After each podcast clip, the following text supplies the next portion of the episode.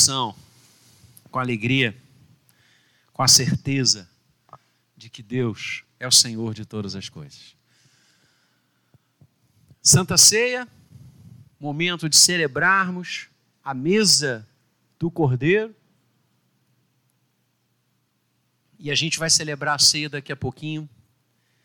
Mas eu quero ler com você uma passagem retomando a reflexão no Evangelho de Marcos, que a gente está estudando, passo a passo, momento a momento. E esse texto se coaduna em tudo com a celebração da ceia do Senhor que nós vamos ter agora. E felizes, bem-aventurados, benditos do Senhor, aqueles que poderão, como nós agora, participar dessa mesa e celebrar o corpo, o sangue, o Cordeiro de Deus que tira o pecado do mundo. Nós acolhemos, pela graça única do Senhor, o Cordeiro de Deus. Nós vamos ler e nós paramos em Marcos 12. E o texto que a gente vai usar nessa manhã é uma parábola que Jesus contou, que vai do verso 1 ao verso 12. Marcos 12, de 1 a 12. Achou aí? Em casa também, abra a, a palavra do Senhor em sua casa nessa manhã tão linda. E a gente vai fazer assim, ainda que a gente esteja de máscara, e a gente tem que estar de máscara, eu tirei, botei aqui para poder pregar, mas já estou com outra no bolso aqui, logo depois do sermão eu coloco. Ainda assim, nós vamos é, é, é, res, ler responsivamente. A igreja está tão lindamente frequentada agora de manhã que com certeza nós vamos conseguir fazer a nossa voz é, alcançar a todos. Marcos 12, de 1 a 12, leitura responsiva, eu começo.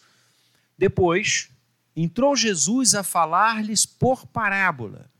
Um homem plantou uma vinha, cercou-a de uma sebe, construiu um lagar, edificou uma torre, arrendou-a a uns lavradores e ausentou-se do país.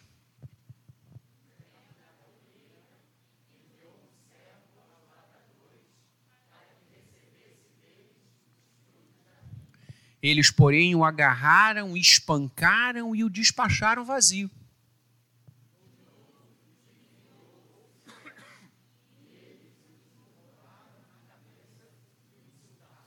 Ainda outro lhes mandou, e a este mataram muitos outros lhes enviou, dos quais espancaram uns e mataram outros.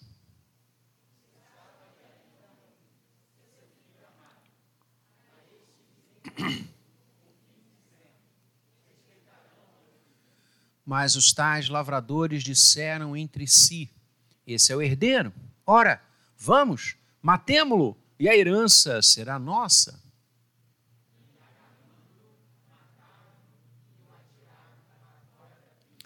Que fará, pois, o dono da vinha? Virá, exterminará aqueles lavradores e passará a vinha a outros.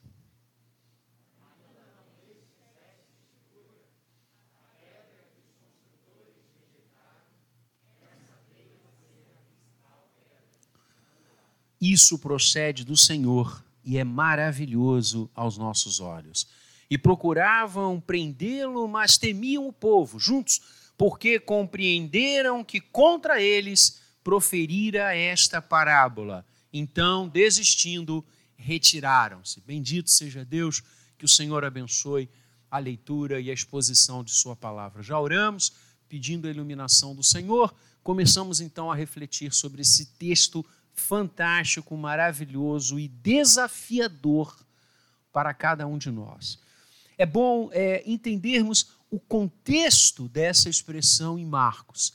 O Senhor conta essa parábola uh, praticamente ao sopé do Calvário. Ele está na última semana do seu ministério físico, do seu ministério terreno, do Verbo encarnado, e o grande ápice, o grande momento desse ministério é a cruz, e a sequência, o túmulo vazio como a gente tem falado, há três momentos uh, significativos, apiciais, no ministério de Jesus: o nascimento, morte e ressurreição. Né? As três, é, é, é, esses três momentos, sobre eles orbitam uh, todos os credos, todas as confissões da igreja. O seu nascimento, símbolo a manjedoura, sua morte, símbolo a cruz, sua ressurreição, símbolo o túmulo vazio. Marcos está nos, nos levando ao Gólgota, Marcos está uh, nos mostrando o que o Senhor enfrentou naquela última semana. Semana que começa com a entrada triunfal e vai triunfalmente acontecer com a ressurreição. E esta parábola Jesus conta de uma forma emblemática falando de Israel. Isso é evidente. Como, aliás, essa semana como um todo, e nós estamos acompanhando a figueira sem frutos, a, a expulsão dos vendilhões do templo, tudo que o Senhor, durante esta semana última, diria pré-cruz, apresenta, fala e ensina, traz uma tensão muito grande. Vejam, Marcos eh, novamente aqui fala, ele já havia falado outras vezes nesta semana, que os maiorais dos judeus, a, a, o establishment religioso de Israel, queria acabar com Jesus, queria matar Jesus, como acabaram por fazer, mas eles tinham medo do povo. Tinham medo da reação. Vamos lembrar, é, é, era, era a semana preparatória da Páscoa. Daqui a pouco acontecerá a, a Santa Ceia no ministério de Jesus. Daqui a pouco depois, um pouco depois desse texto, dessa parábola, Páscoa significava que Jerusalém era tomada pelos peregrinos que moravam em outras regiões e que subiam a Jerusalém para adorar, para cultuar ao Senhor, para festejar a Páscoa, a grande festa dos judeus. Sem dúvida, a festa que eclipsava todas as outras. O povo de Israel era um povo muito festivo, Havia celebrações culticas, todas as festividades eh, apontavam para uma é, determinada é, é, ação de Deus na história. Todas as festas judaicas tinham por trás de si a ação de Deus, a glorificação ao nome do Senhor. Três eram as mais importantes: Páscoa, Tabernáculos, Pentecoste.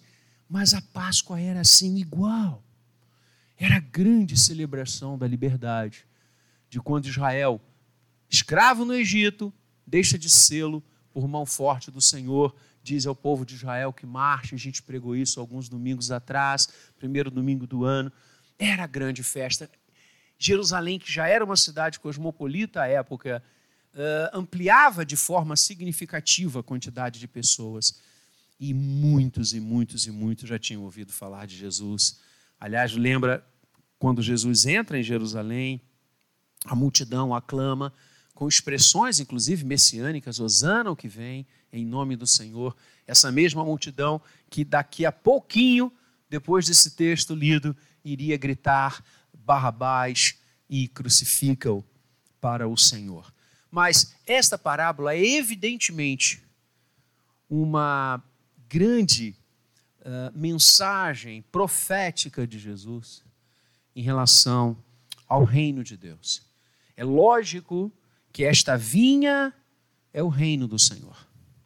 E eu quero que você acompanhe comigo essa reflexão, ainda que breve, que nós faremos agora. O Senhor começa no verso primeiro dizendo que um homem plantou uma vinha, cercou-a de uma sebe, construiu um lagar, edificou uma torre e arrendou-a a uns lavradores e ausentou-se do país. A vinha na própria visão de Isaías, que é citado aqui nesse texto, Isaías fala desta vinha como o reino de Deus, como a ação de construção do Senhor ao longo da história, o império da sua vontade, o projeto do seu querer, a sua própria redenção, o agir soberano do Senhor, o reino de Deus. Isaías é, é, tece uma imagem linda, aliás, o livro de Isaías é lindo, como todos os livros da, das Escrituras Sagradas. Isaías é, é, é, é ler é, como se fosse no Novo Testamento, né? de tão preciso que ele é no aportar e no mostrar o Messias. Por isso ele é chamado profeta evangélico. Isaías tece essa imagem do reino de Deus como uma vinha. Uma imagem muito corriqueira, muito comum, muito é, conhecida na época do Senhor em Israel. E a primeira coisa que eu quero destacar nesse texto é a graça do Senhor em nos dar este reino. Olha que lindo! Deus faz tudo. É Ele que planta a vinha, Ele a cerca, Ele constrói o lagar, Ele edifica a torre, atos da sua misericórdia. É assim que Deus age. Por isso a graça é uma das doutrinas mais lindas das Escrituras. O agir de Deus em relação a nós, o seu reino em relação a nós, o implantar da sua vontade, o manifestar o seu querer, a condução do seu projeto é sempre gracioso. É Deus quem planta a vinha. A primeira coisa que Jesus nos ensina nessa parábola, amados, é que Deus está agindo. Ele está edificando esta vinha, ele está edificando o seu reino, ele está agindo na história. As mãos do Senhor não estão é, é, é para trás, nem o seu coração está distante, que ele não possa ouvir, nem atender.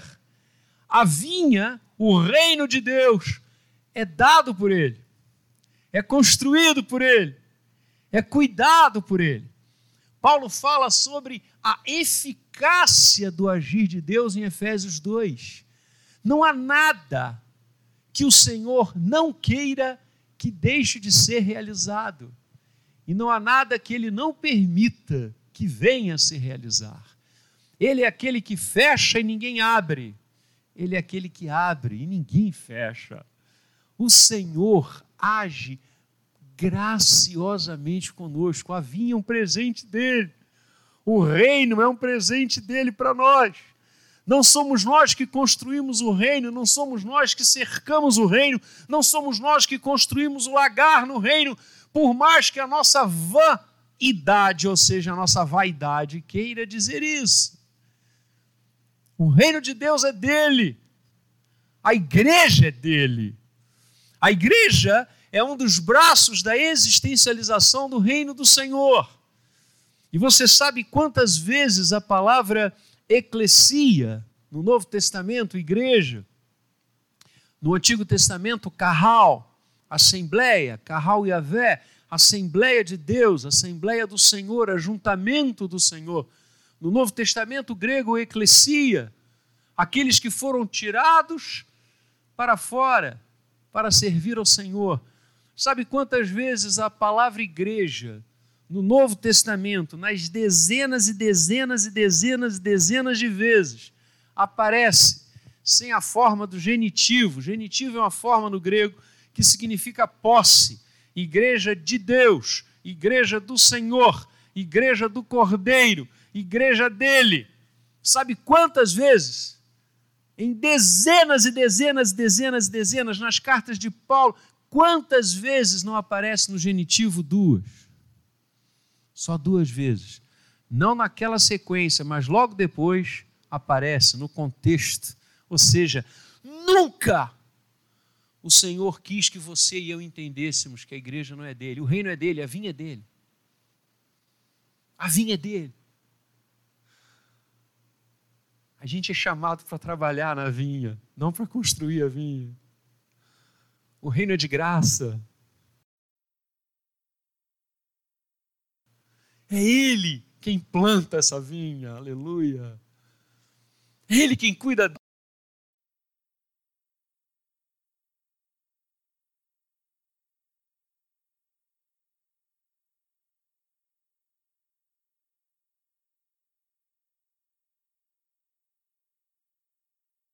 aqueles que são chamados a trabalhar na vinha? Sim, porque o Senhor realiza tudo isso de forma graciosa, cerca, constrói, edifica, e o que, que ele faz? Ele arrenda. ele entrega a outrem. Ele partilha o espaço do seu agir com outros, que são os trabalhadores da vinha, os lavradores. É o que diz o texto, Jesus está ensinando isso. E é evidente aqui a mensagem que Deus entregou essa vinha originalmente a Israel, isso é fato. Isso é fato. Haverá um momento em que a prestação de contas vai acontecer. É a segunda mensagem do texto. A vinha é graciosa, o reino é dele. Mas ao nos permitir participar dele e dele viver, haverá um momento que o Senhor vai nos dizer: o que, que você está fazendo? Que multiplicação você tem dado? Que crescimento você tem dado à vinha? Esse momento vai chegar. As Escrituras dizem que cada um de nós dará contas de si mesmo a Deus, ponto. Eu darei contas da minha vida a Deus. Eu darei contas ao Senhor do que eu fiz e do que eu estou fazendo com aquilo que Ele me dá, com a sua vinha, com o seu reino, com a sua graça, com a sua misericórdia. Que tipo de homem eu sou? Que tipo de marido eu sou?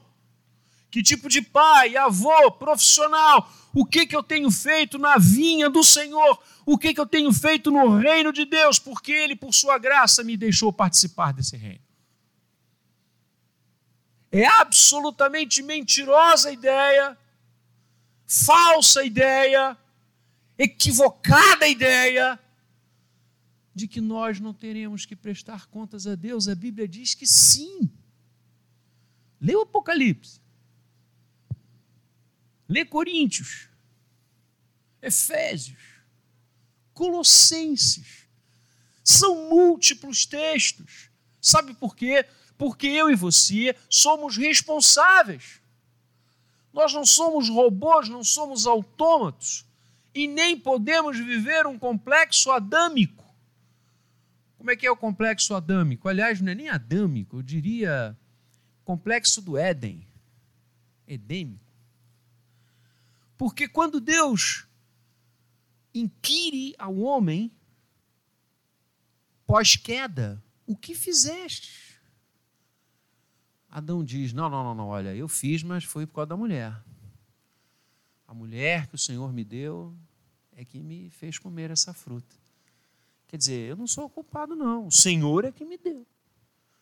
E aí Deus inquire a mulher: O que fizeste? E ela joga a culpa em quem? Na serpente. Olha, foi a serpente e há um livro muito interessante intitulado Que a Serpente Não Decida por Nós.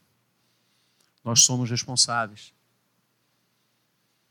Não adianta você dizer que você não ora, que você não lê a Bíblia, que você não participa da igreja, que você não se envolve nos trabalhos, no serviço da vinha, por causa disso, daquilo, daquilo e daquilo. Ah, eu não venho à igreja, pastor, porque fulano, um dia que eu fui lá tão animado, tão feliz, e ele não me deu bom dia, e eu não piso mais lá. Pelo amor de Deus. Que isso? Você então vem à casa do Senhor por causa das pessoas ou para trabalhar na vinha? Ou para trabalhar na vinha? Ah, pastor, eu queria tanto, mas ninguém me dá espaço. Misericórdia. O que a gente mais precisa é de trabalhadores na vinha. E nós prestaremos contas a Deus. Esses homens tinham que prestar contas a Deus. Israel tinha que prestar contas a Deus.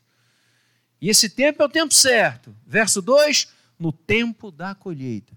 Há um tempo certo. Há um tempo certo. Que Deus vai dizer: vem cá, você está crescendo e multiplicando o meu reino. O que, que você está fazendo?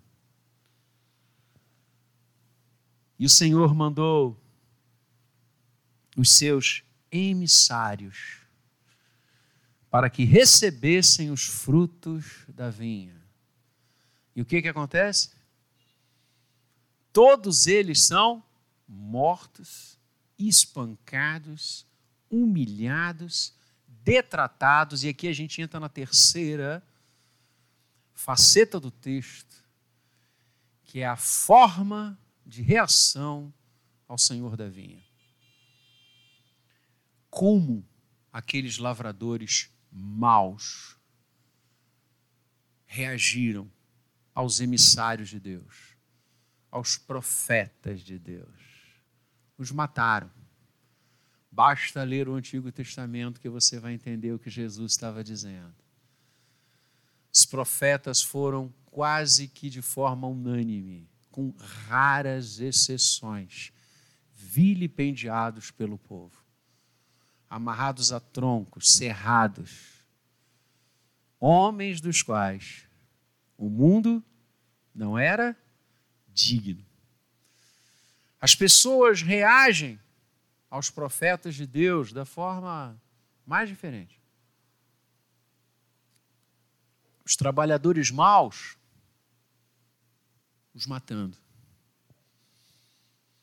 E o propósito destes homens fica claro quando finalmente o dono da vinha manda o seu próprio filho.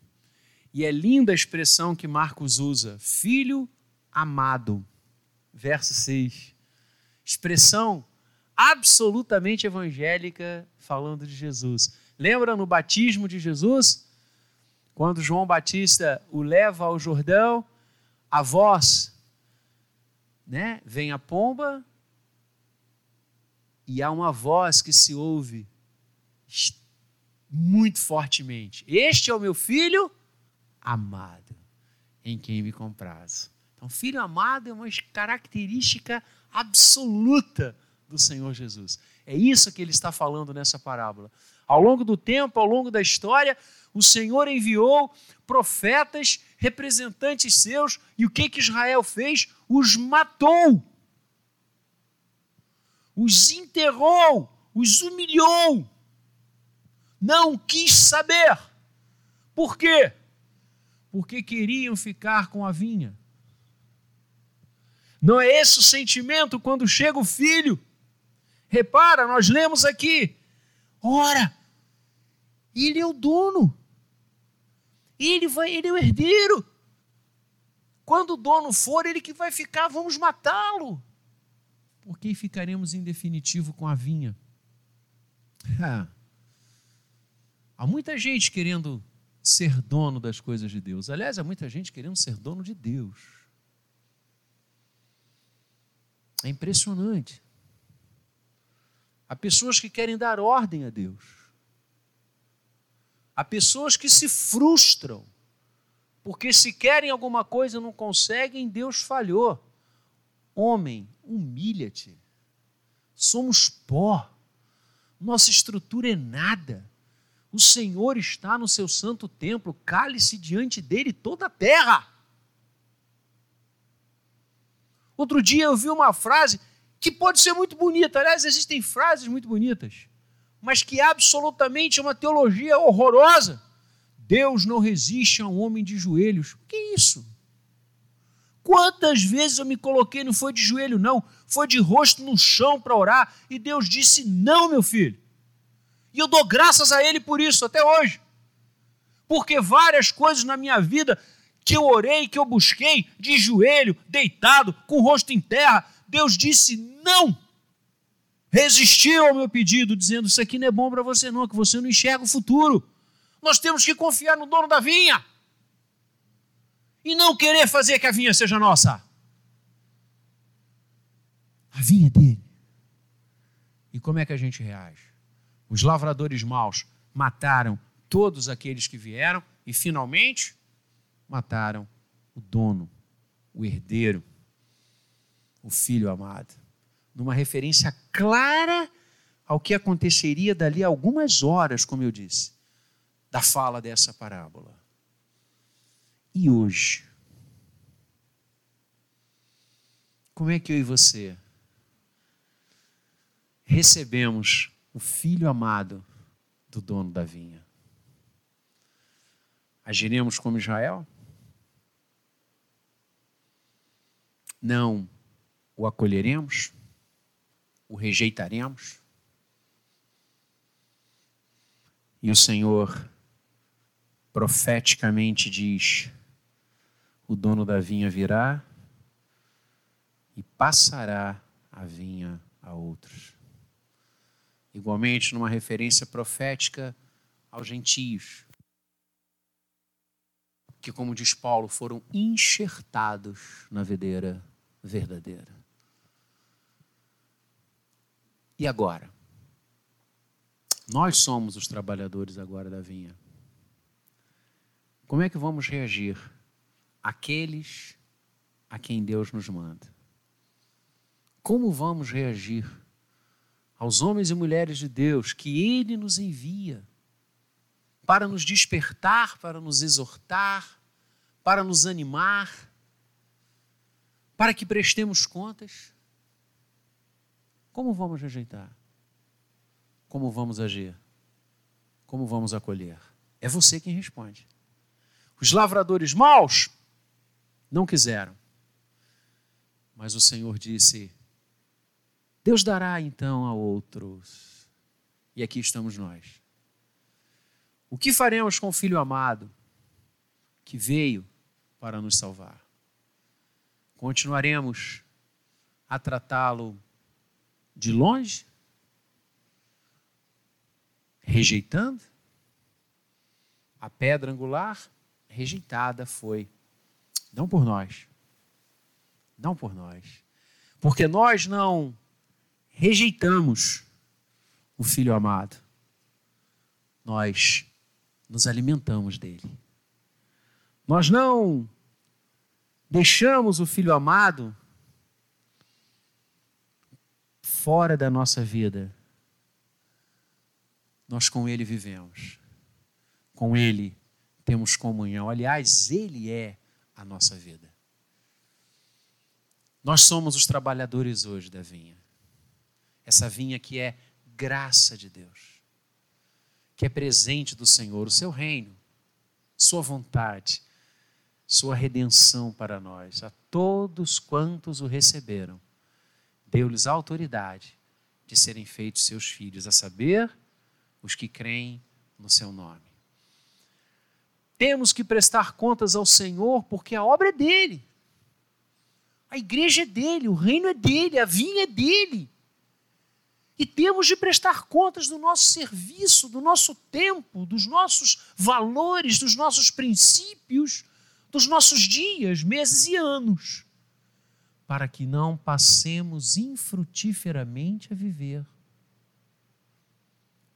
E quando o Senhor enviar como envia aqueles em nome dele, nós não iremos rechaçá-los, matá-los, humilhá-los, nós vamos acolhê-los.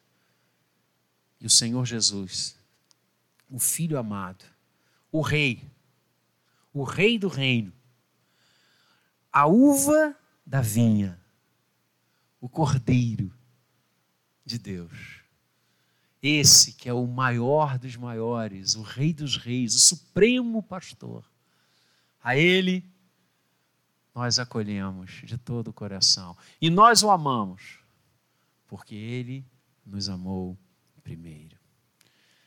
Diferentemente de tantos trabalhadores que hoje, de tantos lavradores maus que hoje continuam a não se envolver com o filho amado do Senhor da vinha. E basta olhar para o mundo que você vai ver multidões de trabalhadores e lavradores maus que não querem saber de Jesus. Pelo contrário, se afastam dele. Graças ao Senhor, conosco não foi assim. A graça de Deus tocou-nos no coração e nos levou não a rejeitar, mas a acolher. Por sua graça única, porque a fé é um dom de Deus. Pela graça do Senhor da vinha, do Senhor do reino, nós não somos contados entre os lavradores maus. Então, vejam como a nossa responsabilidade se multiplica e se agiganta. Temos muita coisa para fazer. Temos muito terreno para semear. E o terreno é o coração do outro, que precisa acolher o filho amado como nós acolhemos. Que precisa abrir a sua vida a Cristo Jesus como Deus abriu a nossa. E nos faz agora mensageiros, aqueles que foram enviados para o mundo, para essa enorme vinha de Deus chamada planeta Terra, onde Deus está agindo e onde Ele leva a mim e a você para falar do Filho amado, da videira verdadeira. João 15. Deus abençoe a nossa vida.